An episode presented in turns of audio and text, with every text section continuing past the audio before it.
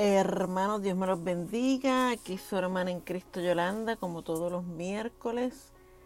Aquí con el libro de, de Hechos, ¿verdad? Y hoy nos toca el día 16.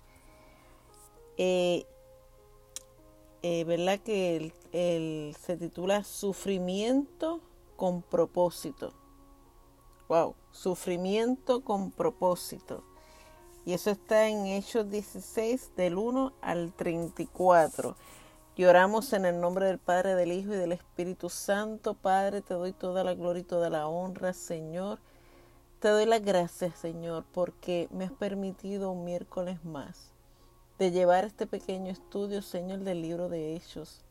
Yo te pido, Espíritu Santo, por todas aquellas vidas, mi Señor, que van a escucharlo, que sean, Señor, que tu palabra edifique, que sea Espíritu Santo, que toque los corazones, las mentes, Padre, que edifique esta palabra como lo hizo conmigo, Señor. Yo te doy toda la gloria y toda la honra a ti, Padre, porque tú eres un Dios poderoso. Te necesito, Espíritu Santo, para hablar de esta enseñanza, porque sin ti yo no soy nada, sin ti yo no soy nadie.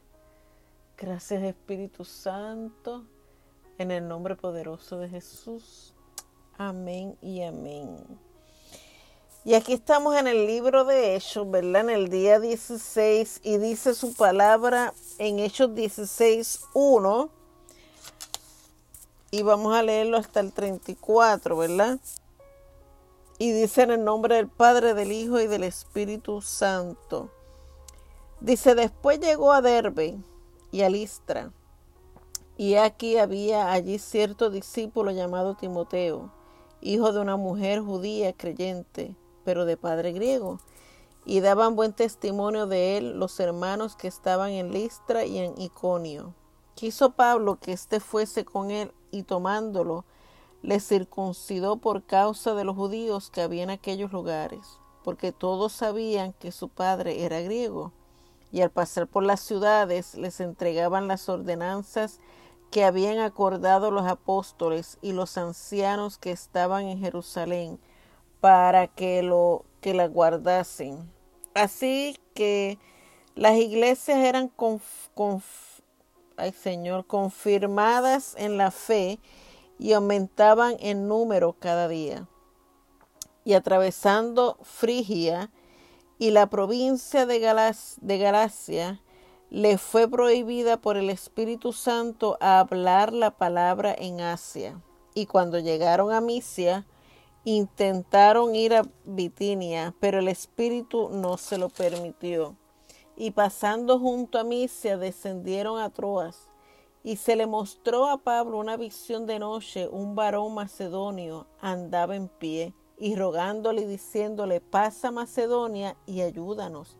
Cuando vio la visión, enseguida procuramos partir para Macedonia, dando por cierto que Dios nos llamaba para que les anunciemos el Evangelio.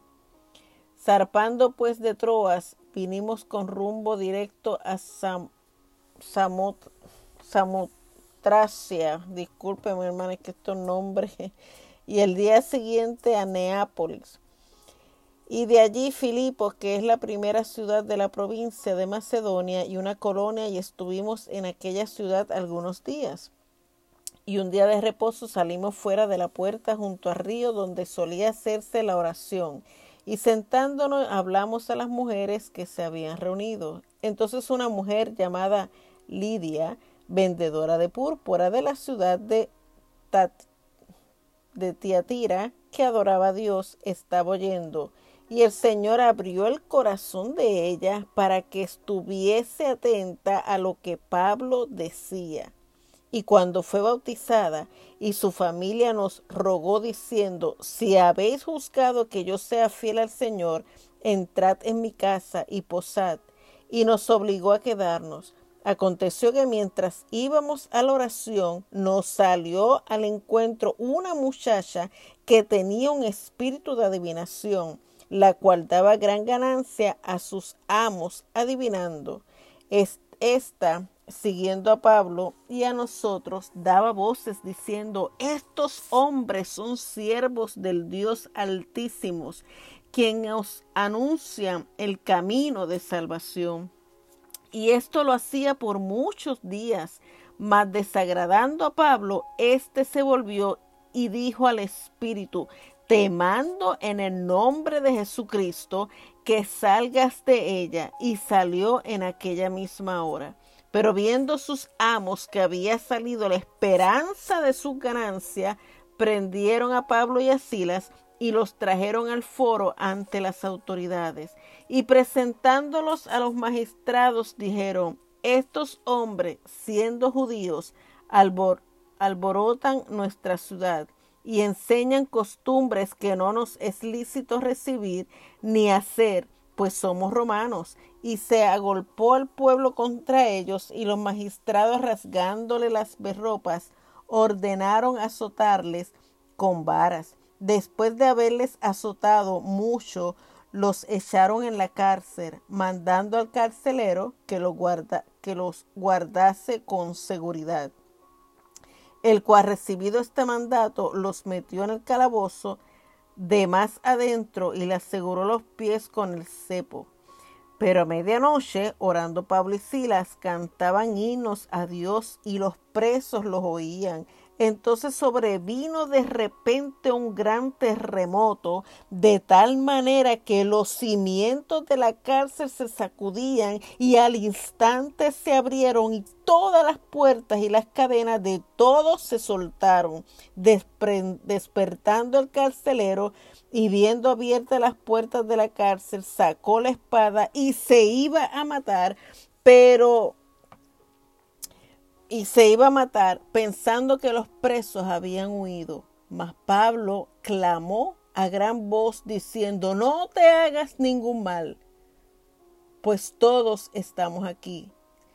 Él entonces pidiendo luz, se precipitó adentro y temblando se postró a los pies de Pablo y Silas y sacándolo les dijo, Señores, ¿qué debo hacer para ser salvo?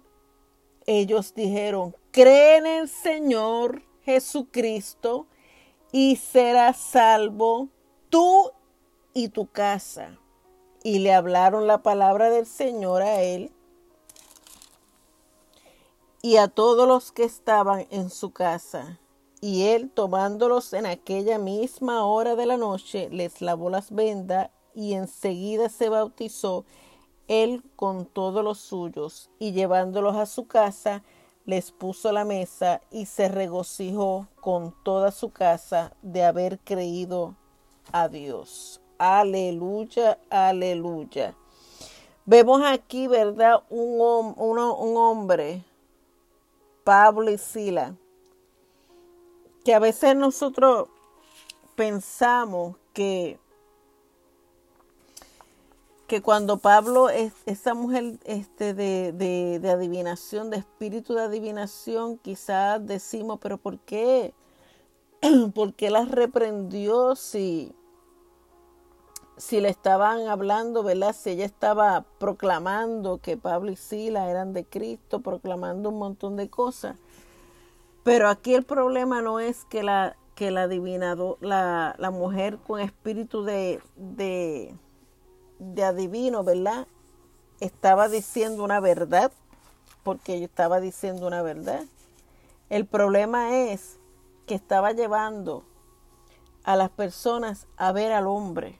Estaba llevando y estaba idolatrando a Pablo y a Sila. Y por eso fue que Pablo la reprendió. Porque aquí, por más que, que el Señor use al, al siervo, Aquí la gloria y la honra es completamente del Señor. Y cuando uno tiene a, alguien, eh, sea profeta, sea pastor, y vemos que la congregación o vemos el que lo sigue adoran al hombre, uno tiene que tener mucho cuidado. Porque por más que Dios, un ejemplo, me use con poder y autoridad, yo no tengo ningún derecho de aceptar una idolatría porque toda la gloria le pertenece a Dios. Y por eso fue que Pablo y Sila, Pablo este, la, la reprendió. en el nombre de Jesús, porque toda la gloria, toda la gloria le pertenece al Señor. Aquí no hay gloria de hombre.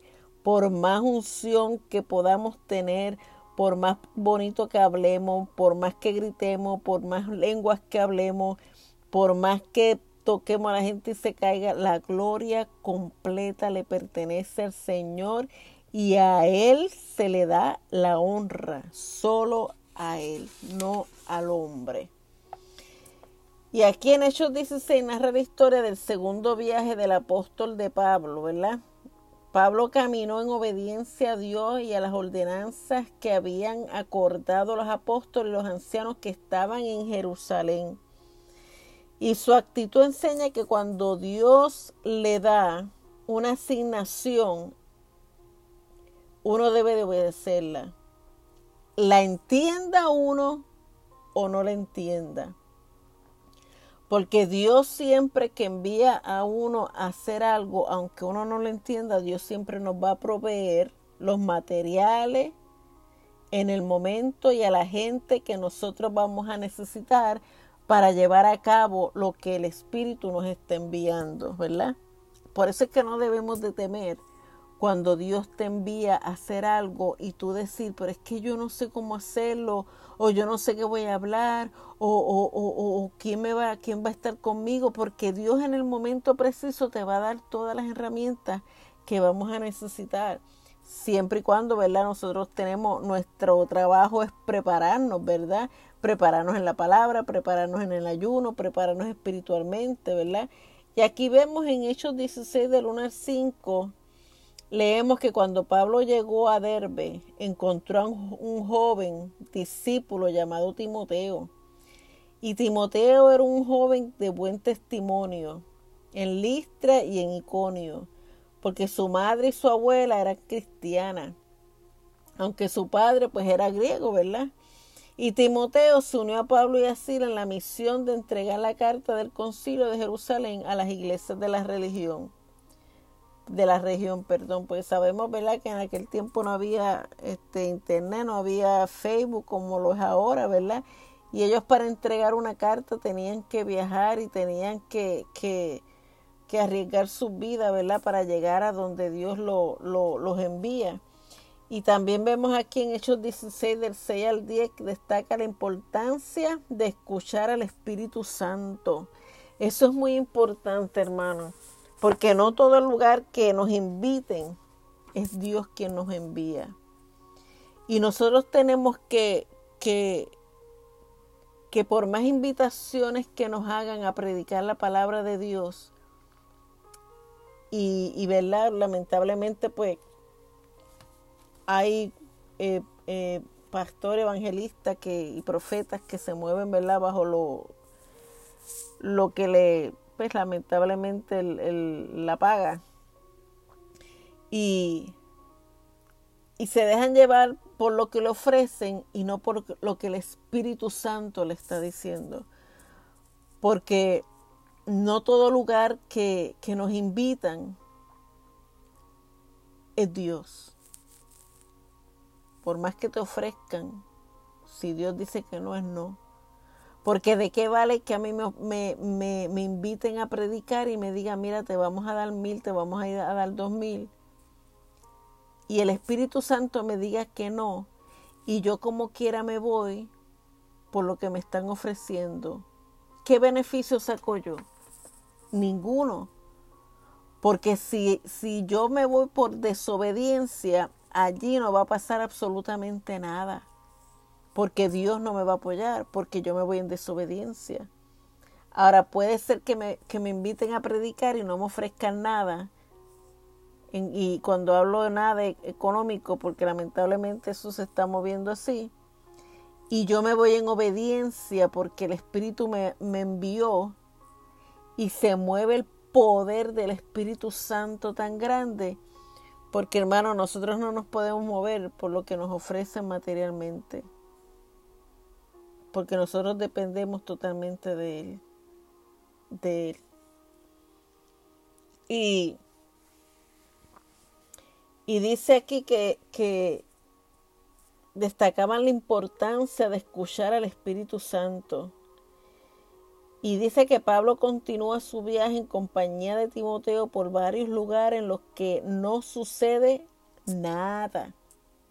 ¿verdad? Atravesando Frigia y la provincia de Galacia, el Espíritu Santo les prohíbe compartir la palabra en Asia. O sea, ustedes vayan, pero tenemos que, cuando nosotros vamos, tenemos que ir, mire hermano, cuando yo, yo una vez fui a una reunión de misioneros y, y habían al frente mío, estábamos así sentados y al frente mío había dos jóvenes.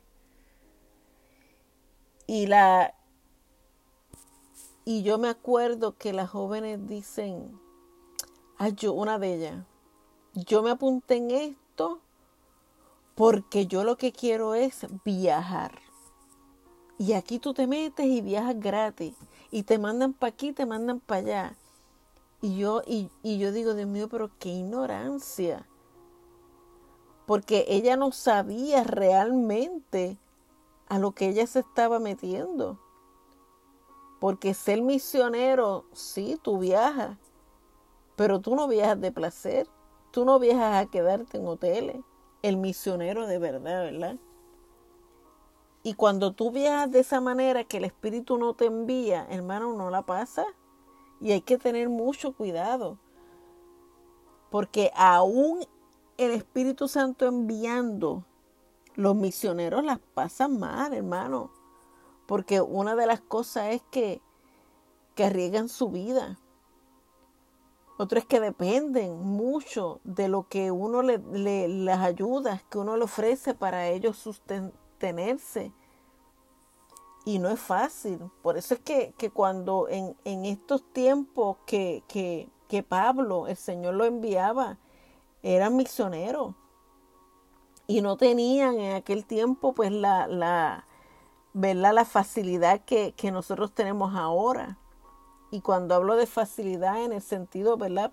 En cuanto al agua y eso, porque yo me imagino que hay muchos misioneros que, que Dios los envía a lugares donde todavía no existe el agua potable, donde no hay quizás la facilidad y la comodidad que nosotros tenemos acá, ¿verdad?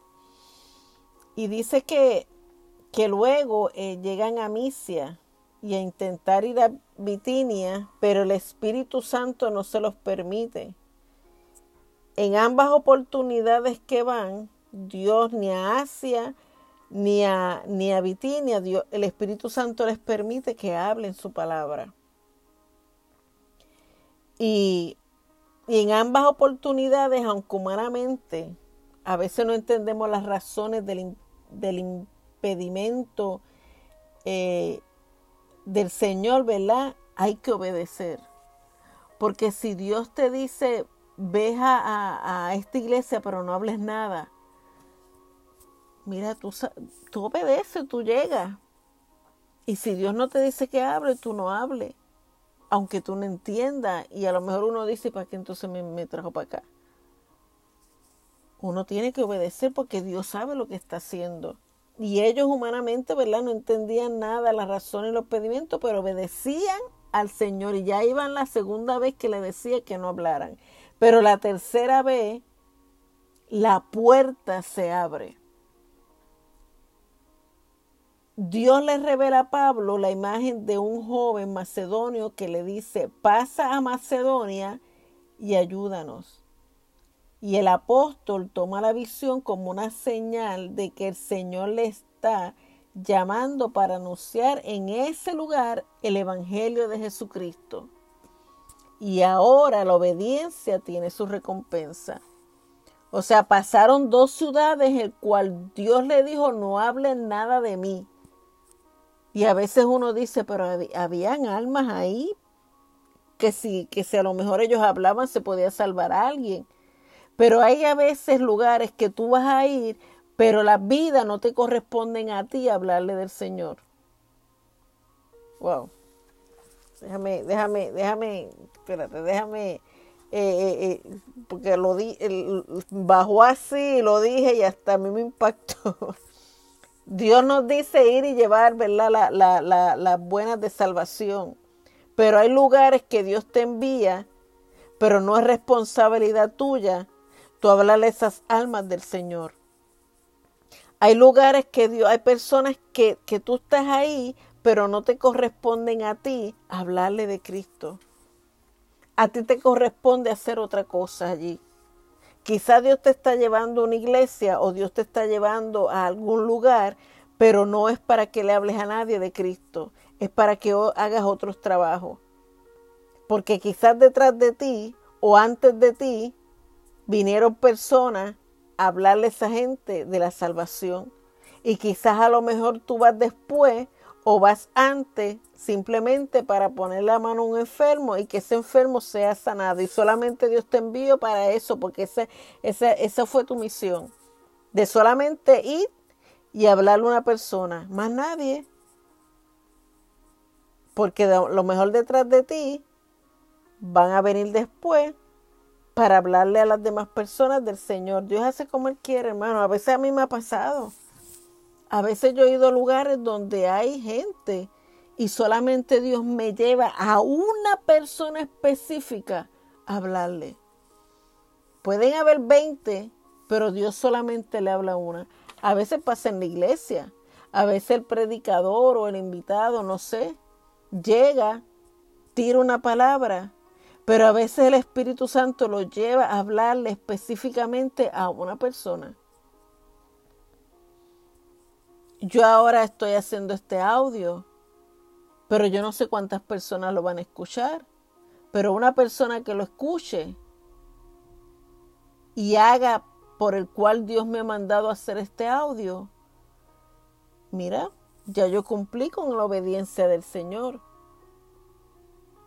Y y en Hechos 16, 11 del 15 relata que el equipo embarcó rumbo a Filipo, las primeras ciudades de Macedonia. Allí asistieron a una reunión de oración junto a un río y una mujer de negocio llamada Lidia. Fue salva y bautizada junto a su familia. O sea, ellos pasaron dos ciudades y el Señor le dijo, no hablen nada de mí pero llegaron a Macedonia, asistieron a una reunión de oración y en esa reunión de oración una mujer de negocio llamada Lidia fue salva, fue bautizada juntamente con su familia. Ahí Pablo obedeció a lo que el Espíritu le envió. Y en Hechos 16, del 16 al 24, podemos ver que el apóstol Pablo y su equipo se, encuentran con una muchacha que tenía, como había dicho al principio, el espíritu de adivinación, que se pasaba gritando y diciendo, estos hombres son siervos del Dios Altísimo, que están anunciando el camino de la salvación. Y, uno dice, pero como dije al principio, ella está anunciando y diciendo una verdad. Ella está diciendo una verdad.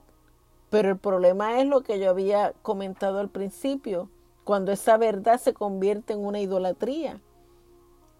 Porque aquí ella está diciendo una verdad, pero, pero, pero se está enfatizando en Pablo y Sila en Pablo y Sila, en Pablo y Sila, cuando la gloria solamente le pertenece al Señor, ¿verdad? Y tenemos que tener mucho cuidado, hermano, cuando nosotros sin querer estamos idolatrando a profetas, cuando nosotros sin querer estamos idolatrando a hombres, tenemos que tener mucho cuidado. Cuando tú en vez de consultar con Dios, llamas a la profeta o al profeta, o en vez de tú estar consultando con Dios, llamas al pastor o a la pastora. Y depende de ello para tú tomar decisiones. Cuidado con eso, hermano. Cuidado. Porque como yo siempre he dicho, el día que Dios te quiere hablar a través de un profeta, el profeta te va a buscar a ti, el profeta va a ir detrás de ti, el profeta te va a llamar a ti. No vaya detrás de ningún profeta, hermano. Tenga cuidado con eso. Y y en Hechos 16, 25 al 34 describe la situación de Pablo y Sila en prisión. es un cuadro paradójico, ¿verdad? En el que vemos el, florecimiento del gozo en medio de la, de la presión por causa del Evangelio, ¿verdad? Y yo a veces yo digo, en aquellos tiempos, Pablo y Sila por, por haber reprendido a este espíritu inmundo,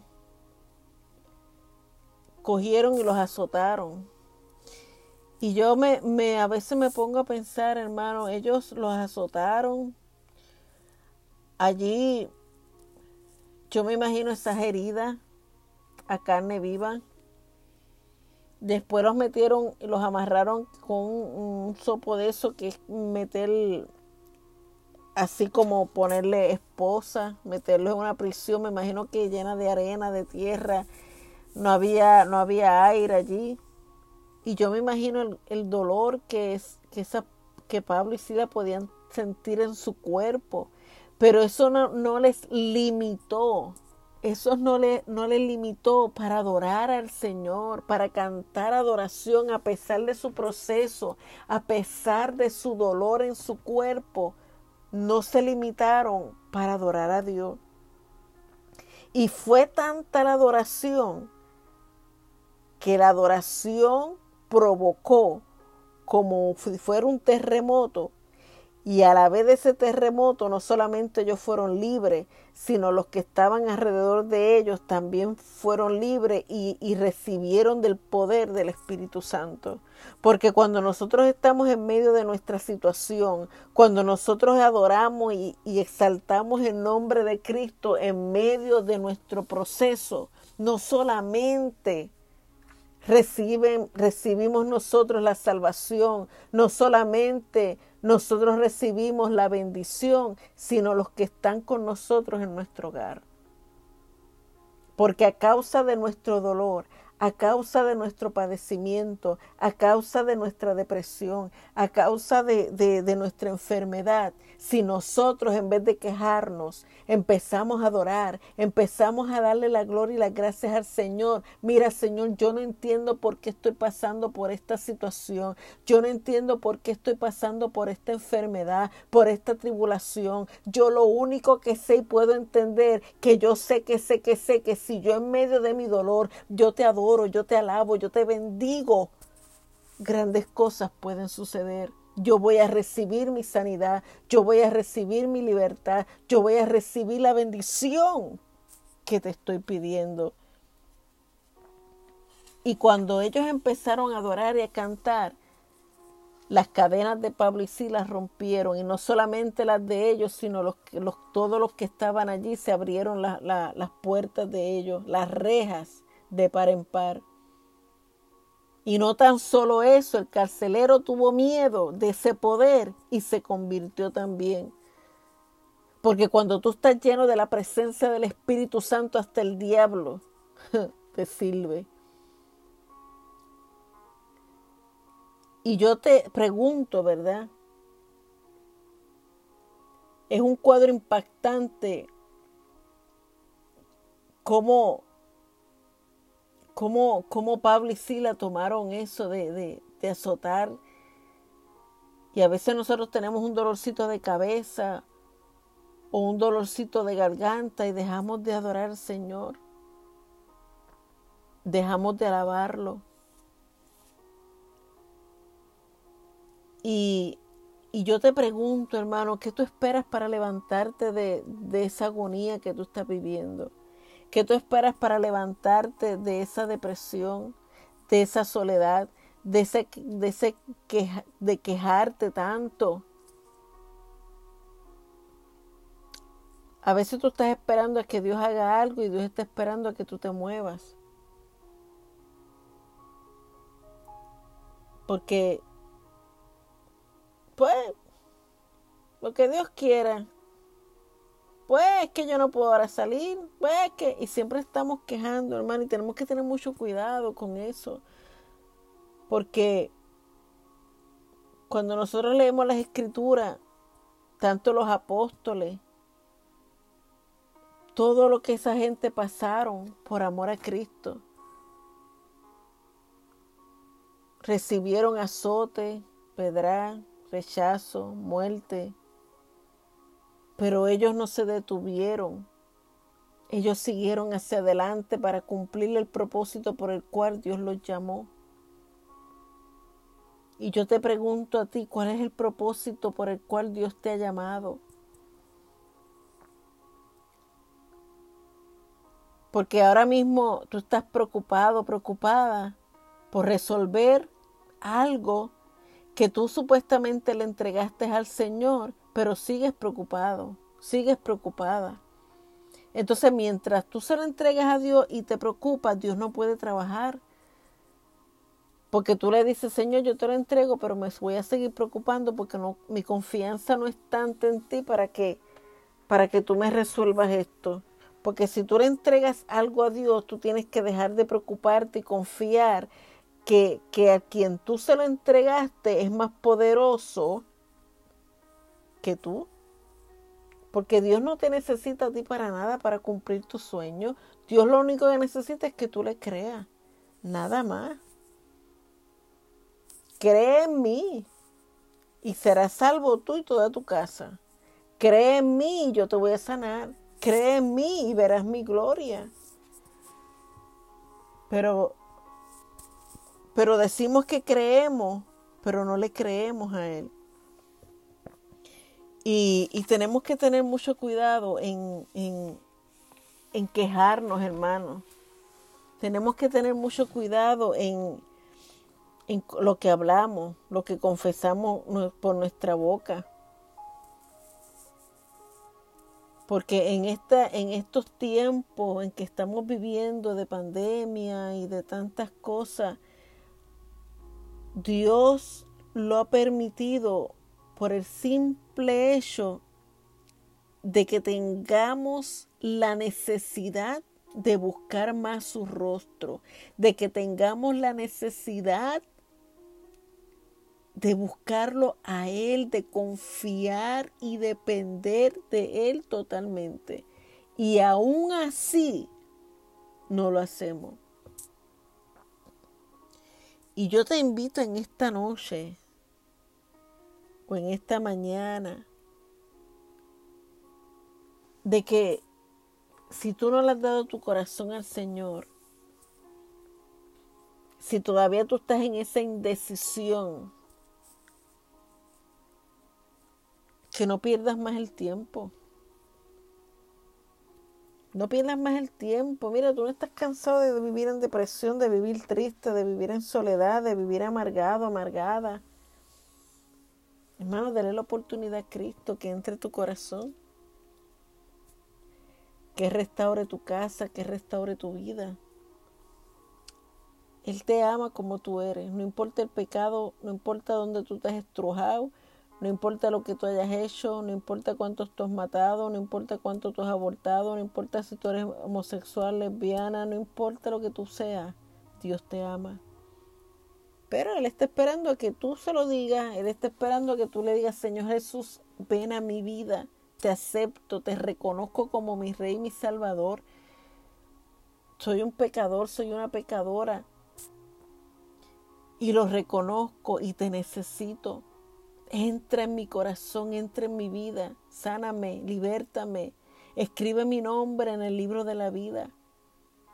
Y desde hoy enséñame a vivir contigo y para ti y en ti. Límpiame, lávame y perdóname. En el nombre de Jesús. Y si tú hiciste esa oración, mira hermano, primeramente hay fiesta en los cielos y segundo, ya Dios no se olvida de nada de lo que tú hiciste. Ahora yo te exhorto que busques una iglesia, leas la palabra y deja que el Espíritu Santo te guíe. Y si tú conoces al Señor, eres cristiano, pero estás frío, yo te, yo te invito a que tú vuelvas a ese primer amor. Yo te invito a que tú vuelvas a, congregarte, yo te invito a que tú vuelvas a, buscar, a leer la palabra de Dios, a orar como orabas antes, a buscar esa presencia del Espíritu Santo, porque nosotros no sabemos cuándo Cristo venga. no, no sabemos si Cristo venga esta noche O peor aún, que nos mande a buscar. O que la muerte venga a buscarte a ti o a mí. Y tenemos que estar preparados espiritualmente. Y cuando nosotros le entregamos nuestra vida al Señor, todo cambia, hermano. Cambia la atmósfera, cambia nuestra manera, todo, todo, todo, todo en nuestro hogar, el ambiente cambia de una manera para bien, de gozo, de paz. Yo te pregunto, ¿hace cuánto tú no te ríes? ¿Hace cuánto tú no, tú no sientes gozo? El Espíritu Santo te, te enseña a perdonar. Entrégate a los brazos de Él. Y si tú eres un cristiano maduro, que estás lleno de su poder y estás pasando por el proceso, no te rindas, no te rindas. Mira lo que pasó con, con Sila y Pablo. No te rindas. Aún en tu dolor, aún en las marcas del Evangelio, continúa, continúa. No des para atrás, no tires la toalla. No la tires, no sabemos si esta noche se acaba esto. No lo hagas, continúa. Continúa en el nombre poderoso de Jesús. No te rindas. Empieza a adorar al Señor, empieza a adorarlo, empieza a buscar, empieza a buscarlo, busca su presencia, pon cántico, empieza a ministrarte tú mismo. Y no te rindas, no te rindas. Espíritu Santo, te doy toda la gloria y toda la honra. Gracias, Señor, por tu palabra.